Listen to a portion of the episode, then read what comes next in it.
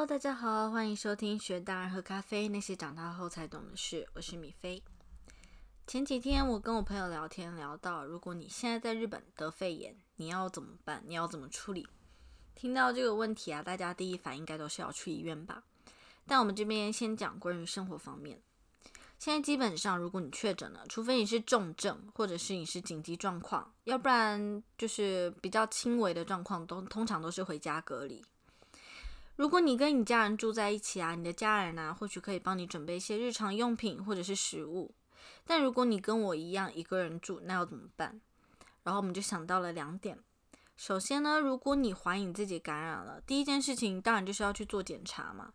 你要怎么去呢？你只有两种办法，第一是坐电车，第二是坐计程车，除非你家隔壁就是医院。那无论哪一种，都是会接触到其他人的公共交通工具，尤其是电车。通常大家外出的方式不外乎就是这两种，除非你自己有车，但是自己有车的人真的是比较少。那想要不坐这些公共交通工具，真的非常困难，尤其是你也不知道是不是有人确诊了，还一样搭这些公共交通工具跑出去玩。第二，当你回到家，你要进行自主隔离。你的食物啊，跟日常用品，你要怎么解决？你要自己出去买吗？还是你要叫外卖？还是你要请朋友帮你送？那当然，如果你有朋友可以帮你送，那真的是很幸运。但如果没有，那就真的很麻烦。毕竟生病了，总不能一直吃泡面，对吧？那我们先不讲留学生，光是独居的日本人就非常多了。他们又要怎么解决这些问题啊？前一段时间，我朋友打工地方的老板确诊了。那跟他同一天排班，还有其他就是有跟他接触的人，也马上去做了核酸检测，结果好像有一两个员工也一样确诊了吧，然后他们就决定先休息。但是他们老板就觉得说生意已经够差了，那还是想回去继续做生意，然后他就提出说想要继续上班，然后还说就是日本啊没有规定说确诊了不可以继续上班。我听到的时候我真的觉得很扯。你都已经生病了，你都已经得了这个会传染给别人的病了，你为什么还会想继续上班？那虽然他们老板后来打消了这可怕的念头，决定乖乖待在家里休息，但我觉得会这样想、会这么做的人绝对不止一两个。仔细想想，真的很可怕。我今天早上呢，在 Facebook 有看到一个短片，有些这种短片应该说是一个剧的片段。那好像是一个大陆的剧吧，然后是跟疫情有关系的。大概内容就是在武汉肺炎开始的那一段期间，嗯，就有人就是挨家挨户的家访，就是想要确认说你跟感染者有没有接触过之类的。然后女主角啊跟她的婆婆就被问到了，那但是她婆婆就很紧张，就撒谎说啊没有啊，她没有不认识那些人，她没有跟那些人有过接触。然后她也就是反正就说说谎了，然后也觉得没有关系。然后后来是女主角一直觉得就是眼就觉得婆婆眼神怪怪的，然后她就一直逼问她婆婆，然后她婆婆才承认说跟那个其中一个感染的阿妈有一起出去买过菜，然后他们自己后来也有感染的症状，反正两个人后面都感染了。然后就滑到下面的评论嘛，然后就看到很多人骂那个婆婆啊很自私什么之类的。但仔细想想，我们生活中其实也有不少这样子的案例。那比方说，看到别人被骚扰，但是又怕自己惹事，所以就假装没看见。那要不然就是看见同学被霸凌，然后怕被孤立啊，所以也视而不见。那你会想说，这跟短片的婆婆那 性质完全不一样啊？那为什么会觉得他们有一个共同点呢？他们的共同点，我觉得就是怕惹上麻烦。之前新闻也经常会报道说什么是正义哥啊之类等等，然后也会有酸民在下面就是在那边酸，或者是有键盘侠在那下面那边酸。但我觉得这种就是路见不平啊，拔刀相助人真的是非常少。以前啊，我国中就是差不多在国小升到国中那一个阶段吧，有被霸凌过。那时候我个性蛮孤僻的，然后也不太会交朋友。有一次我在有一次我回家，然后在 Facebook 发文。那我们班上的一个男生就跑到我下面去留言，然后他就是骂脏话，骂那种很难听的绰号，然后要不然就是讲一些蛮过分的话。他详细讲什么，我其实已经没有印象了。但是那个当下那个很就是很难过、很就很生气的那个气愤的心情，到现在还有感觉。然后后来是有一个跟我比较熟的学弟，他在下面就回他说：“哎，你这样很过分，你这样很不尊重人之类的。”但但到最后，他还是被我的同学呛。那后面愿意帮我的人就变少了，然后要不然就是大部分选择冷眼旁观的人比较多。那虽然说我后来转学了嘛，然后这些事也没有再发生，但是一直到现在。呃，我还记得那个人是那个人的名字，我还记得当下那个很不舒服的感觉。那可能也是因为有这样子的经验，所以到高中就是有看到类似的情况，或者是有看到同学啊吵架什么之类等等的。我也算多管闲事啊，但是我就是想要帮人家劝和。那也是因为这样子，就是高中虽然我还是有点孤僻，但是还是有交到一些不错的朋友。那之前也有提到嘛，我现在大部分的打工都处于休息的阶段，所以啊，我除了礼拜三跟四还是要去学校上课之外，我几乎都待在家里。那我之前有看路人的影片，就是关于他们抢 PS Five 的，然后关于黄牛的那一段，我真的是 完全感同身受，真的很好笑，就是大家真的可以去看看。那去年圣诞节的时候呢，我男朋友在台湾买了 Switch。就是动森的动森机的那个 Switch，然后当成圣诞礼物寄来给我，然后我就开始在网上找有什么游戏可以玩的，或者是有什么游戏好玩的。在此之在此之前呢，我一直都很想要买 Switch，但是一直没有闲钱。然后后面我就差不多有闲钱了，然后决定要买的时候，疫情就开始了。那 Switch 在日本的原价差不多就是三万二日币左右吧，我有点不太确定。但是台币大概也就是一万多一点。那疫情开始后的 Switch 的那种，不是 Switch 的那种，就是反正就是 Switch 的价格就像疯子一样疯狂飙升，官网买不到就算了，在 Amazon 啊跟在乐天啊都是卖两倍甚至三倍甚至更高的价钱，就算是二手机二手的那个 Switch 也比原价还要更贵。这就算了，更夸张的是，再贵你都抢不到，再贵就就真的有人愿意掏钱买，甚至还要到抽签啊排队的地步。那时候真的很生气，如果那时候有 Uber Fight，我绝对会叫，我绝对会联，我绝对会联络。不知道我在讲什么的，可以去看我刚刚讲那个路人的影片。那因为疫情啊，就。只能待在家里无聊的要死嘛？那我觉得当初那个时候，就是大家想要买 Switch 或者是买 PS4 的人，心情应该都跟我差不多。因为那个时候差不多是四五月的时候，那一段期间呢，就日本刚开始疫情变严重，然后百货公司啊，大部分的商店都是关的，那学校也是停止上课嘛，然后公司的话，大部分也改成就是在家上班。那所以那时候大部分人都是待在家里的时间比较多。那我觉得大部分人应该都跟我一样很无聊，想玩游戏，想要找事情做，想要玩游戏打发时间。但是那个时候也是因为这样子的原因，Switch 跟 PS4 的价格啊，就真的是越翻越贵，越来越离谱。那后来就很多人很生气，因为除了南百之外，价钱真的是太贵了。那好像后来有定什么法律。就是禁止黄牛高价转卖之类的，但是虽然说降起价，就是降价钱比原本降了蛮多的，但也还是比原价稍微再贵一点。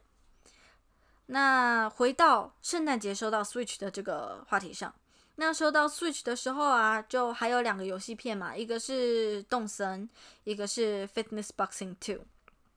动森已经很有名了，我就不多讲了。但是那个 Fitness Boxing 真的是蛮出乎我意料的。男朋友买这个应该就是想叫我减肥，嗯，虽然我之前啊有看到很多 YouTube 玩这个，有 YouTuber 玩这个游戏的第一代，然后我那时候也是跟我男朋友说这个游戏应该是真的可以运动，但我心里多多少少还是还是有抱持就是有一点怀疑的态度。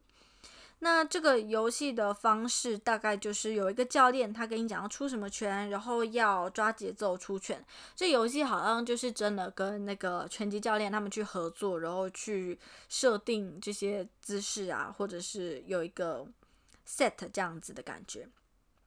那玩游戏的第一天的时候，其实流不少汗，但是就是觉得哦有运动到这样。但是第二天的时候是真的累爆。第二天的时候，大概是做了三十分钟左右吧，然后动作啊，就是其实就是出拳，就是直拳啊、刺拳啊，最多加上勾拳。那也不知道我是太久没有运动、太长没运动，还是怎样。做完之后，我隔天直接躺在床上不能动，就感觉要死一样。那所以我觉得我的感想就是，嗯，这个游戏真的可以运动。那我觉得它唯一一个缺点就是，你有时候会为了要抓那个 tempo，就为了要打它那个节奏。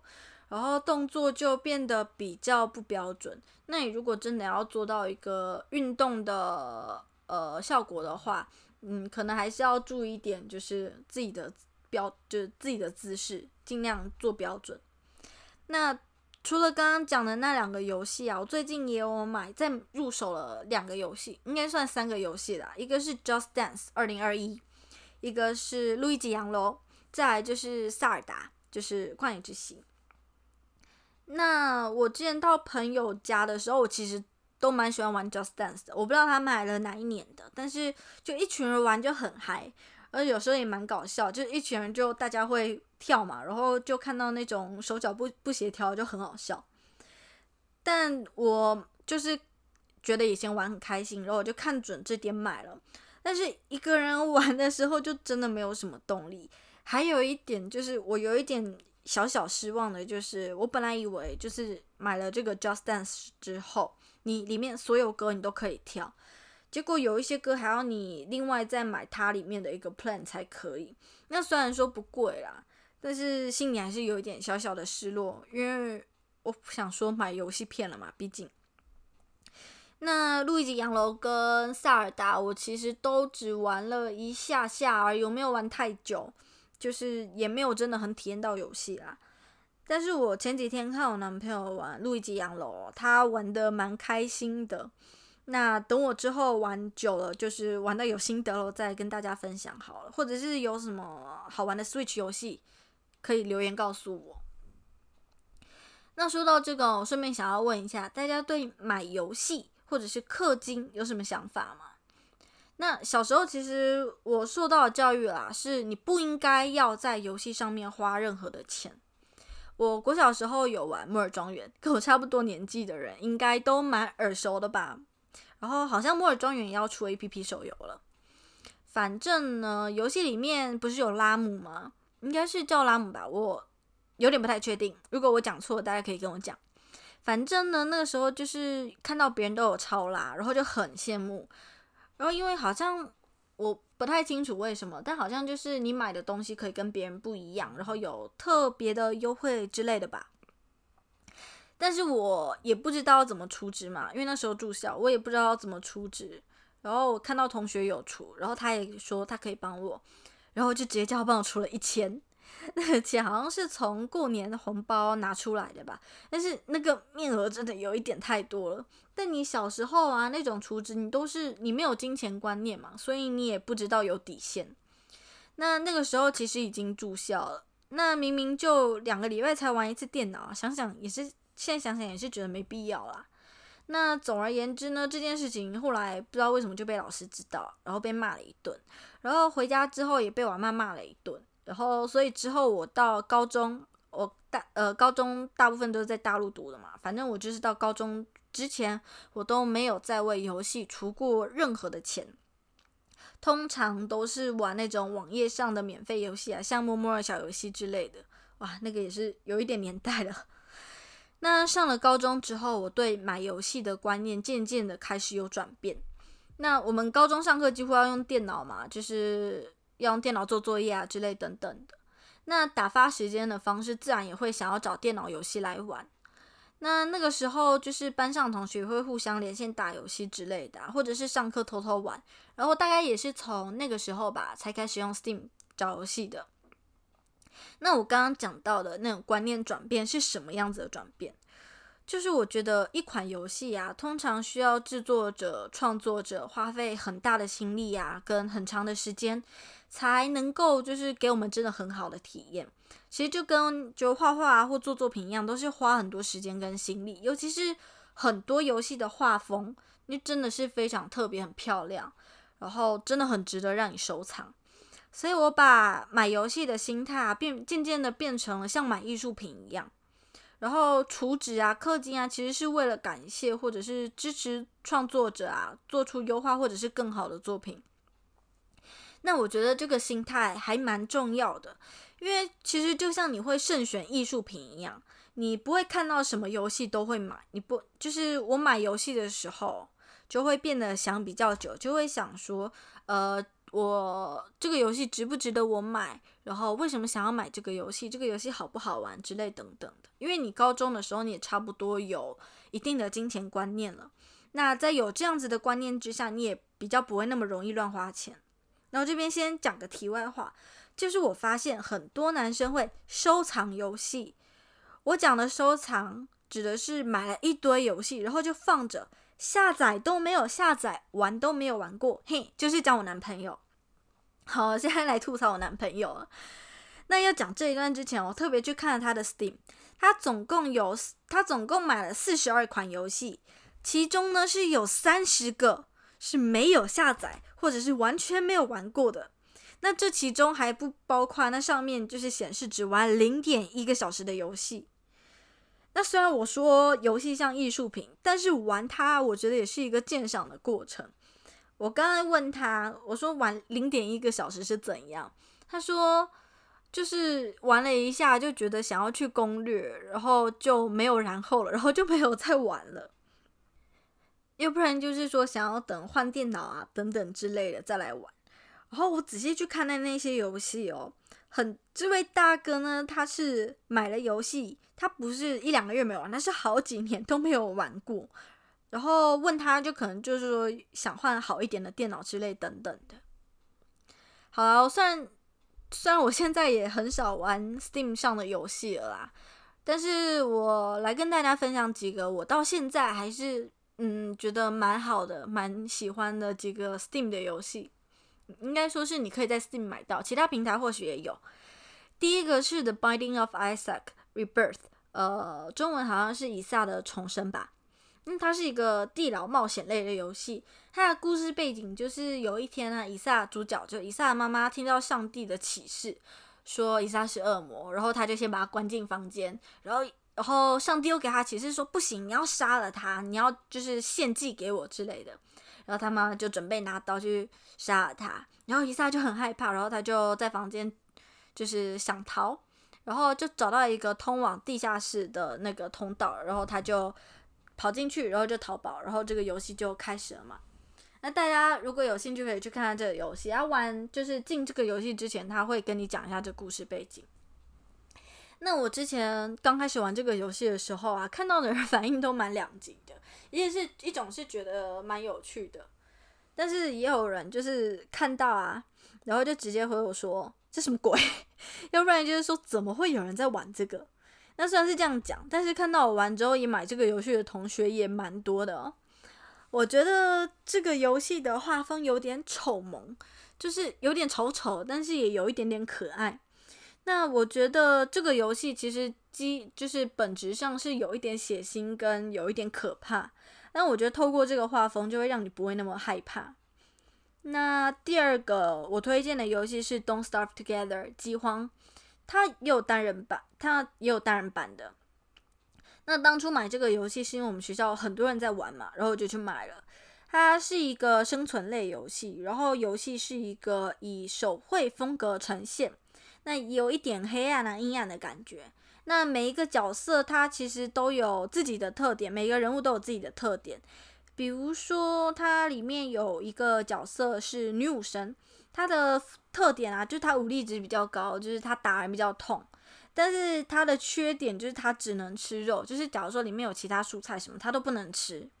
那大家一起玩的时候也是蛮强的啦。那我最喜欢它，主要是喜欢它的画风，像我刚刚讲有一点阴暗。但是你跟朋友玩的时候，就有时候真的也是很强。那它单人版的好像也有出手游，然后我觉得这个游戏这个游戏啊，你在跟朋友一起玩的时候，不会像有一些多人游戏一样，就是会有一点压抑。那整体游玩的时候，那个气氛它的氛围其实也是蛮轻松的。那第三个游戏是 Cuphead 茶杯头。这游戏我唯一的感想就是难，真的难，真的好难。买它的时候，我买它的感觉，我就真的觉得是像在买艺术品一样。它的画风就是那种早期啊迪士尼卡通的那种风格。我第一次看到的时候，真的还以为它是迪士尼出的，我还特别去查。那这个游戏最多是可以两个人一起玩的。这游戏啊，我当初买它也是冲，除了冲着它的画风，还是冲着它有一个最大的特色，就是它里面游戏就是主角动的每一分每一帧啊，都是手绘出来的，好像是创作者花了一整年的时间吧画出来的。那嗯，但这个游戏真的很难，除了刚开始的前几关啊，后来我都是开。呃，选关的时候我都是选它的 easy 的模式，但是还是有好多关我到现在还卡关，还没有过。但我是真的觉得这个游戏是可以当成艺术品收藏的，好像 Switch 上也有这个游戏啦。那其实还有很多游戏是我到现在还就是也是蛮喜欢的，然后有机会也可以再跟大家来分享。那其实我还是有很多游戏很想买啊。但是我现在打游戏的电脑是一般工作用的笔电，然后每一次打完啊，我都怀疑我的电脑可以拿来煎蛋了。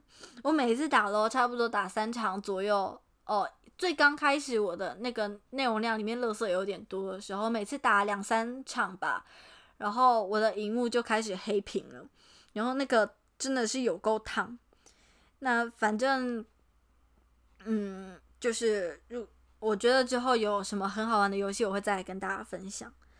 那好啦，今天也差不多这样。那我来跟大家做个总结。首先呢，是像买艺术品一样的心态来买游戏，除了具有收藏游玩的价值以外啊，也我觉得也是对这些游戏创作者跟这些游戏公司的一个肯定。那当然啦，最重要的是你也要适当的控制金钱，不要无底线的花钱在游戏上。那当然，如果你有什么推荐的游戏啊，也欢迎到 I G、Facebook 或者是 Podcast 留言告诉我。还有刚刚有提到，就是对于买游戏或者是氪金啊等等有什么想法，或者是你身边有没有游戏收藏大师，欢迎来跟我分享。那最后的最后呢，最近台湾的疫情啊也开始变得比较严重。那我希望，不管你身在何处，大家都要好好保护自己，要戴好口罩，做好消毒，然后希望大家也可以健健康康的。那如果你不想错过下一集，也要记得订阅我的 Podcast。那我们下次再见啦，拜拜。